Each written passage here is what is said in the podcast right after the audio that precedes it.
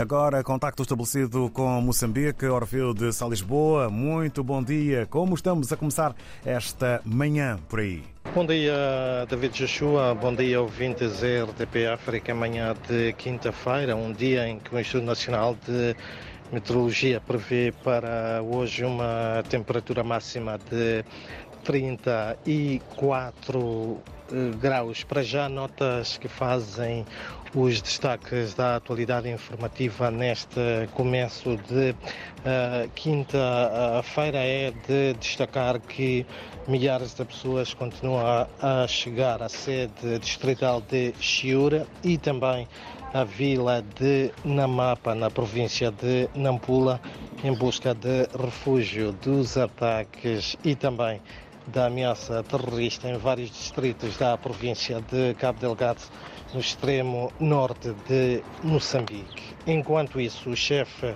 de Estado moçambicano denuncia a existência de um plano dos terroristas para recrutar mais jovens para as suas fileiras, o que não está a ser fácil para os insurgentes devido ao elevar da consciência e do sentido patriótico dos cidadãos Felipe News justifica assim as últimas investidas dos terroristas em alguns pontos da província de Cabo Delgado.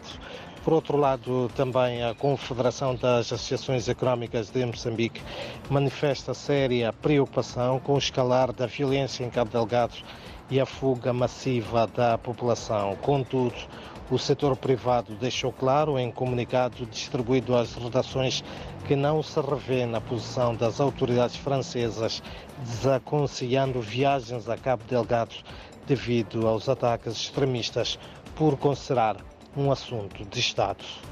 É também uh, notícia neste uh, dia que o ciclone tropical Eleanor já não constitui perigo para Moçambique. De acordo com o Instituto Nacional de uh, Meteorologia, o ciclone que se formou na zona leste de Madagascar vai enfraquecer nos próximos dias.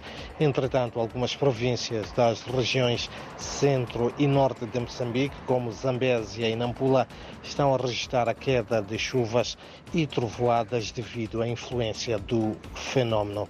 E mesmo para uh, terminar, é também de destacar que arranca hoje a nona sessão ordinária da Assembleia da República de Moçambique, entre as 24 matérias agendadas para esta sessão que vai decorrer até o dia 30 de maio, está também a revisão da lei eleitoral. São então estas David, uh, Joshua e ouvintes, algumas uh, das principais notas que fazem os destaques da atualidade informativa neste dia, em que recordo a temperatura máxima prevista aqui para a capital moçambicana é de 34 graus. Obrigado, Orfeu de Salisboa. Muito bom dia. Uma jornada maninga produtiva. Está a calor. Máxima de 34 graus para Maputo com sol. Há previsão de trovoada e também sol para Nampula. Máxima de 31 graus.